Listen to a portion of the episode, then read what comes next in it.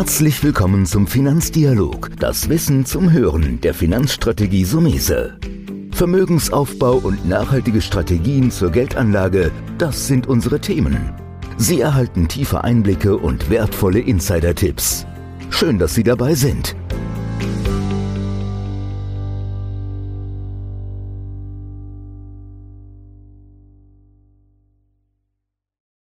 Der Pfandbriefmarkt. Heute schauen wir mal auf ein bestimmtes Marktsegment, den Pfandbriefmarkt, nicht nur auf Deutschland, Europa, vielleicht sogar einen Blick auf die ganze Welt.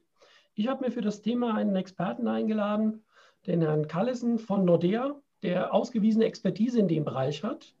Herr Callison, erstmal danke, dass Sie, ich glaube, aus Kopenhagen heute zugeschaltet sind. Ja, richtig, aus Kopenhagen. Ja, danke, dass ich dabei sein konnte. Ja, wir kommen immer mehr auch über die Landesgrenzen hinweg. Wir waren auch schon in New York bei Markus Koch. Jetzt ist mal Dänemark dran. Ja. Aber Expertise kommt ja auch als skandinavische Vorgesellschaft von diesem Bereich. Lassen Sie uns das mal so ein bisschen für den Zuhörer aufbauen. Was ist denn überhaupt der Pfandbriefmarkt? Ja, und ich habe mich eigentlich gefreut, hierüber mit Ihnen zu sprechen, weil grundsätzlich kann man sagen, Pfandbriefe ist, wenn man ehrlich sein soll, ein deutschen Erfindnis äh, hier. Das ist, äh, wir gehen jetzt sehr weit zurück. Also wir sind, äh, die ersten Pfandbriefe sind eigentlich zum Markt gekommen, schon seit über 200 Jahren. Und das, was man eigentlich verbinden muss mit der Pfandbrief, das ist eigentlich ähnlich wie mit großen Sicherheit. Ein Pfandbrief hat einen sehr hohen Sicherheit. Und ich glaube, das kann ich erklären auf diese Weise, wenn man es nur nicht richtig das versteht äh, hier, dass wenn man Geld in eine Obligation oder etwas kauft, im Unternehmensanleihen kann es sein, dann hat man immer ein Sicherheit auf der Emittent und das hat man auch bei der Pfandbrief. Aber das, was der Pfandbrief ein bisschen besonders macht, das ist, man hat eine doppelte Sicherheit. Ich habe nicht nur eine Sicherheit durch der Emittent. Nein, ich habe auch einen Deckungsstock.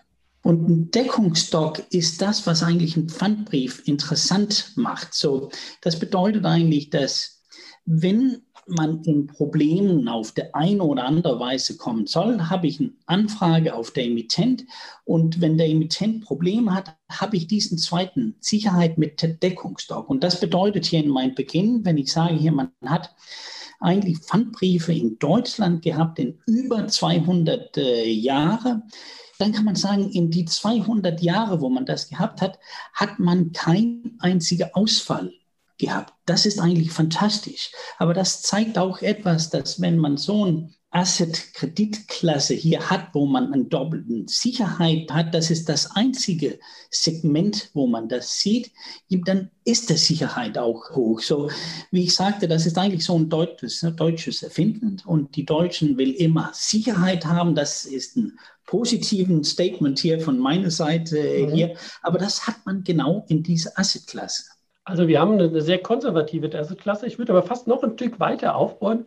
Im Grunde beschaffen sich Banken mit Pfandbriefen Geld für Kredite, die sie finanzieren. Das wäre eigentlich ja. erstmal diese Grundtendenz. Weil vielleicht können Sie da noch ein bisschen Beispiele nennen, wie, wie der Pfandbriefmarkt aussieht, für was dort die Gelder eingesammelt werden. Ja, also man kann sagen hier genau, wie Sie sagen hier, wenn Sie jetzt als Deutscher ein Haus äh, oder Wohnung kaufen will, dann gehen Sie zu der Hypothekenbank hin und dann bekommen Sie einen Kredit bei der Hypothekenbank. Und da kann man sagen, der Hypothekenbank braucht ja dann diesen Kredit zu besorgen. Und da geht man dann zum Markt hin und sagt, wir emittieren einen Pfandbrief, damit sie eigentlich Geld von uns bekommen kann. Und dann habe ich als Investor der Sicherheit auf der Hypothekenbank Institut, Münchner Hyp, Berliner Hyp oder wer es ist. Und dann stellen Sie zusätzlich der Kredit, den sie gegeben hat für Sie und alle anderen als Hauskäufer, Wohnungskäufer, das stellt man noch dazu als Sicherheit. Das ist der einzige Kreditassetklasse, wo man die zwei Sicherheiten erstellen. Und das macht diese Assetklasse so sehr stark. Mhm. Da kommt der Reiz her, dass ich einmal den Emittent habe, der die Anleihe, den Pfandbrief in dem Fall auflegt und der ist nochmal abgesichert, beispielsweise durch die Immobilie, die hinten dran steht. Das ist dieser doppelte Schutz, den Sie meinen. Ja, das ist genau das, was ich meine hier. Und da will ich sagen hier, um zu zeigen, wie stark das ist, weil Pfandbriefe hat man in alle europäischen Länder. In Dänemark heißt es nicht Pfandbriefe, da heißt es Realkreditobligationen. In Spanien heißt es Cedulas. Und das europäische oder internationale Wort für Pfandbriefe, das ist eigentlich Covered Bond. Also dann hat man die dänische, die französische, die spanische, alle heißt dann eigentlich Covered Bond. Und man kann sagen, hier zum Beispiel in Griechenland, da war in, wenn man sieht, in Europa, äh, hier im 2011 war Griechenland in Riesenprobleme und man konnte sein Staatsgeld nicht zurückbezahlen und Leute, die hier Investierenden waren in Griechenland, in Staatsobligationen, viele Leute jedenfalls, musste ein Verlust, man nennt es eigentlich so ein Haircut, also ein Haare schneiden äh, hier, man konnte bis zu 80 Prozent bei griechischer Staatsanleihe verloren. Und hier ist das gute Beispiel. Hier hatte man auch Pfandbriefe in Griechenland. Und da kann man sagen, was passierte mit dem Pfandbrief? Ihm da passierte gar nichts. Sie wurde rechtzeitig und pünktlich zurückbezahlt. So sogar in ein Land wie Griechenland, die fast in eine Bankrott lief. Das, tun, das tut sie nicht, das, das war nicht der Fall. Aber die Pfandbriefe wurde hier komplett und 100 Prozent zurückbezahlt. So, das ist eigentlich, meine ich, so eine ähm, wirklich starke Sicherheit. Das zeigt auch in Schwächenländern hat man so eine hohe Sicherheit äh, hier für Pfandbriefe. Ja, es war auch eine Intention für mich, dem Pfandbrief, oder bleiben wir ruhig mal ein bisschen auch bei dem englischen Wort Covered Bond, weil der ein oder andere Anleger hört das, glaube ich, wahrscheinlich eher schon draußen, wenn man in der Investmentwelt unterwegs ist. Deswegen war es auch wichtig für mich, mal im Podcast zu sagen, wir müssen auch dieses Thema mal bekannter machen, weil Bevor ich frage oder noch ein, zwei Fragen stelle, würde ich noch mal kurz zurückkommen. Worauf sollte ein Anleger achten, wenn er jetzt der Meinung ist, er will selbst in ein Wertpapier gehen? Weil ich bin in meiner zweiten Frage, da gehen wir dran noch ein bisschen drauf, ich bin ja eher der Typ, der sagt, geh lieber in Fonds, da hast du viele Pfandbriefe, als in Einzelinvestment. Also zwei Fragen. Fangen wir mit der ersten an. Wenn ich jetzt wirklich der Meinung wäre als Anleger, ich will selbst investieren in so ein Wertpapier, worauf ja. müsste ich dann achten? Ja, und da kann man sagen, das ist ja dann eine richtig gute Frage, weil also man kann sagen, wie sie sagt hier, oder wie Sie, ich sage hier, das ist sehr sicher so eine Anleihe. So, wenn Sie so eine deutsche Pfandbriefe findet, dann ist das oft mit einem sehr niedrigen Zins. Und wenn es eine kurze Laufzeit ist, ist es fast so niedrig wie der Zins von einem deutschen Staatsanleihe hier. Aber man kann sagen hier, wie ich sagte, hier Pfandbriefe kennt man in alle europäischen Länder. Und grundsätzlich ist der Pfandbrief in Europa enorm. Also wir sprechen hier von einem Markt und jetzt fallen Sie nicht vom Stuhl ab, wenn ich der Größe sagte hier, aber der Größe von dem Pfandbriefmarkt in Europa, das ist 2,7 Trilliarden. Also das ist, jetzt sage ich auf eine andere Weise, 2700 Milliarden Euro. Das ist ein Riesenmarkt äh, hier. Und deshalb kann man sagen, hier für einer, der das eigentlich selbst machen will, jetzt will ich eigentlich gern interessante Papiere finden, dann ist es schwer, die richtigen Anleihe zu finden, weil das ist ein riesiges Markt äh, hier. Und man kann sagen, was wir eigentlich machen, das ist, ähm, also wir nennen das so, wir haben eigentlich so ein Relative Value, also wir versuchen eigentlich zu sehen, hier ist der Preisung und der Sicherheit, abweicht das auf verschiedene Märkte. Und äh, das kann es leicht tun, weil hier muss man sagen, in Europa kommt viele verschiedene Sachen rein. Also einer von den letzten, was alle weiß, ist, ja, jetzt geht EZB rein und mag Rückkäufe im Markt. Hier kauft man Staatsanleihe und aber man kauft auf riesig ein von Pfandbriefe. Und da kann man sagen, in Europa hat man dann andere Länder, zum Beispiel mein eigenes Land in Dänemark, da hat man eigentlich gesagt, Wirtschaft in Dänemark, der Sicherheit von den Pfandbriefen, das ist alles AAA geratet, das ist so stark, dass wir wollen kein QE oder Rückkaufprogramm bringen. Das bedeutet, wenn man das sagt im Vergleich zur EU, dann in Dänemark, die Pfandbriefe in Dänemark, sie hatten dann plötzlich einen Underperformance bekommen und da kann man sagen, da macht es dann Sinn, eigentlich dänische Pfandbriefe auf gehetzter Basis, weil obwohl der Krone keine Bewegung hat gegenüber der Euro. Und dann sagt man immer, wenn man etwas außerhalb der Euroraum investiert, muss das gehetzt werden sein. Das ist solche Sachen, die interessant ist und das ist eigentlich solche Sachen, kann man sagen, für Private ist das schwer in Europa was läuft vor sich in Schweden? Was läuft vor sich in englische Pfandbriefe, in norwegische oder in italienische? Aber das ist eigentlich das, was wir dann bei uns versucht zu analysieren. Also kann ich so zusammenfassen, als Anleger habe ich einfach ein Problem, wenn ein Markt zu groß ist, habe ich schon zu viele Möglichkeiten. Dann, haben wir, dann nehme ich raus, dass Sie sagen, es wäre viel zu blauäugig, nur auf Deutschland zu gucken. Wir müssen auf Europa schauen. Das macht es für einen Anleger natürlich schwieriger, weil andere Länder andere Sprachen, trotz Europa, das ist ganz klar, bin ich bei Ihnen. Und es gibt wieder auch Sonderbewertungen. Das geht nämlich dann zu meiner Frage hin, zu dieser zweiten Ansatz zu sagen. Deswegen ist ja mein Ansatz, und wir haben in unserem Basisdepot auch den, den Nordea Covered Bond ja drin als Basisanlage, ne, kann man ein bisschen tiefer nachher noch ja. reingehen, wo wir sagen, wir wollen eher das Investment, wo Sie viele verschiedene Pfandbriefe, wahrscheinlich aus vielen verschiedenen Ländern und Emittenten haben, als dieses Einzelrisiko. Ich denke, das sehen Sie ähnlich, dass einfach nochmal zu dem, was wir hatten, die Sicherheit, nochmal eine doppelte Sicherheit, einfach viele Emittenten zu haben, oder? Ja, da bin ich eigentlich genau einig äh, hier. Und man kann sagen hier, also wir haben, wie Sie sagen, hier in europäische Covered Bond, wir haben so zwei, wir haben auch drei verschiedene äh, Fonds. Der, der der eine haben wir jetzt in knapp zehn Jahre lang äh, gehabt. Und man kann sagen, diesen aktiven Auswählung, also wenn es zu Unruhe in Italien kommt, dann kann man sagen, dann muss man auch der richtige Timing finden, um da reinzugehen. Äh, und man muss rauskommen, wenn es uninteressant ist.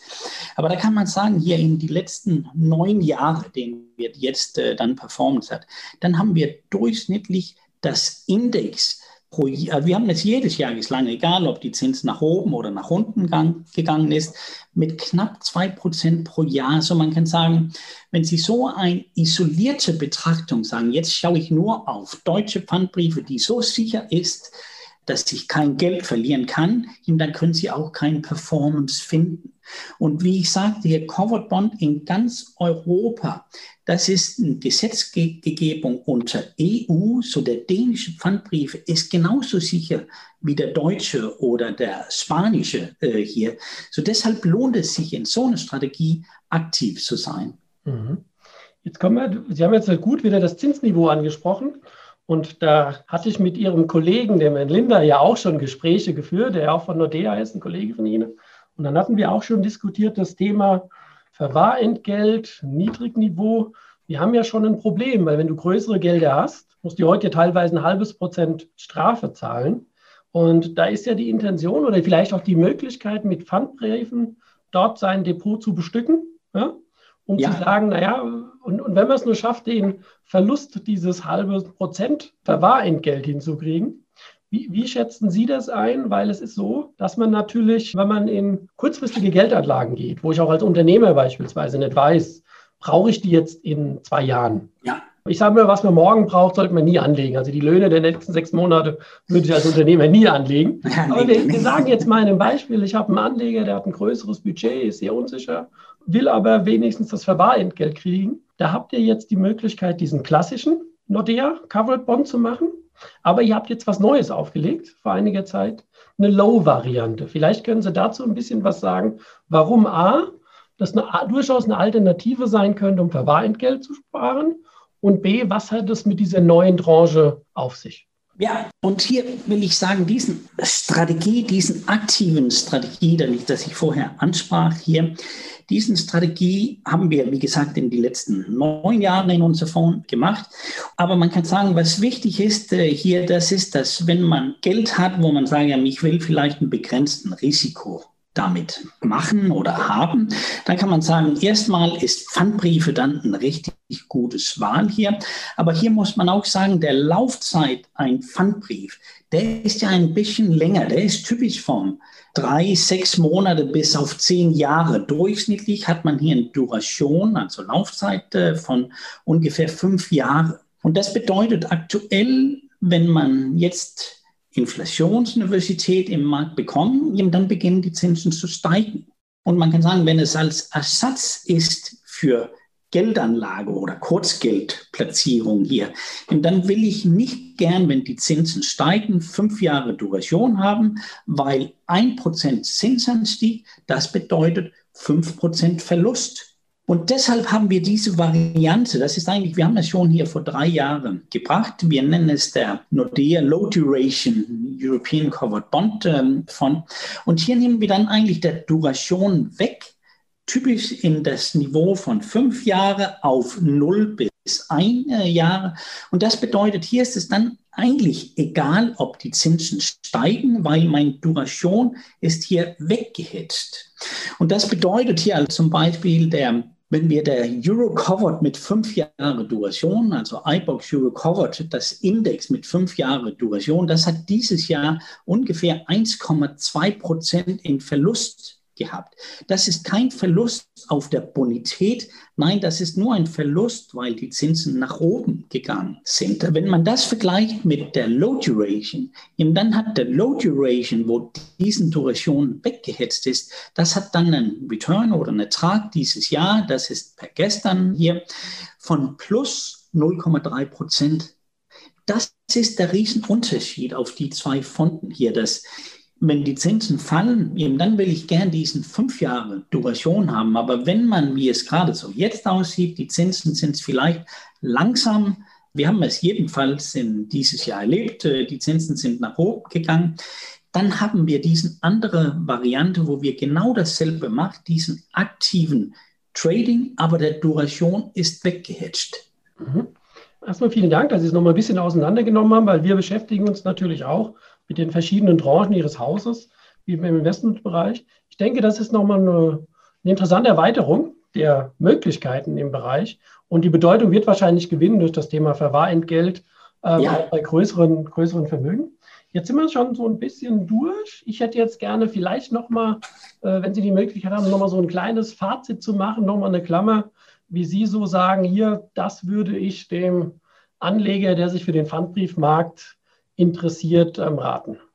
Ja, dann will ich sagen, das ist ja immer in der Zukunft reinzuschauen. Das ist ja immer das Schwere hier. Aber ich habe gerade gesehen, Inflationszahlen hier, als wir gesprochen hat, äh, zehn Minuten vorher kamen sie den USA, hat überrascht auf nach oben hier. 4,2 erwartet war 3,6.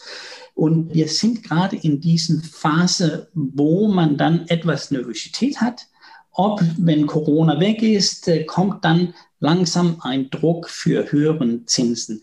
So allein diesen Unsicherheit, da wollte ich sagen, hier, wenn ich Geld einlegen wollte, dann will ich hier in der kommenden Periode vorsichtig sein auf der Duration. So das bedeutet, der Low Duration Variante, der sehe ich als ganz attraktiv, gerade jetzt, wo man diesen Zinsrisiko weghatcht. Und dann ist es ja immer so, dass wenn man etwas positiv in Ertrag bekommen kann, ohne richtig Risiko zu nehmen. Und Risiko, das war der Erklärung hier in der Beginn mit dem Pfandbrief, wie ist die Aufsetzung von Pfandbrief. Dann finde ich wirklich, dass das ist eine interessante Assetklasse hier, also als Ersatz für, für diesen Anlegegeld hier zu haben mit einem begrenzten Risiko eigentlich, wie ich das einschätze. Mhm. Nee, das ist prima. Das ist doch schon die Möglichkeiten, die da sind. Ich sage vielen, vielen Dank, in dem Fall nach Dänemark, nach Kopenhagen, dass Sie heute unser Gast waren im Podcast. Mir bleibt immer die Hoffnung, sage ich oft am Podcast, also vielleicht irgendwann doch wieder mal einen Vorkongress in Mannheim haben oder Dinge, wo man sich auch mal persönlich wieder sehen kann. Ja, da freue ich mich auch drauf. Äh, wir waren eigentlich auch schon da eingeladen. Für dieses Jahr ist ja abgesagt geworden. Ja, äh, vielleicht für die Zuhörer, das ist so die größte Fachmesse für Investment in Deutschland. Da treffen sich da alle im Prinzip Investmentgesellschaften und Tausende von Fachbesuchern. Also vielen Dank, bleiben Sie gesund und ich denke, wir werden uns wieder über die Füße laufen, weil das ist eine hohe Expertise, die Nordea da entwickelt hat. Da gibt es auch kaum viele am Markt, muss man sagen, die das mitbringen und es war sehr informativ. Das war der Finanzdialog, das Wissen zum Hören der Finanzstrategie Sumese.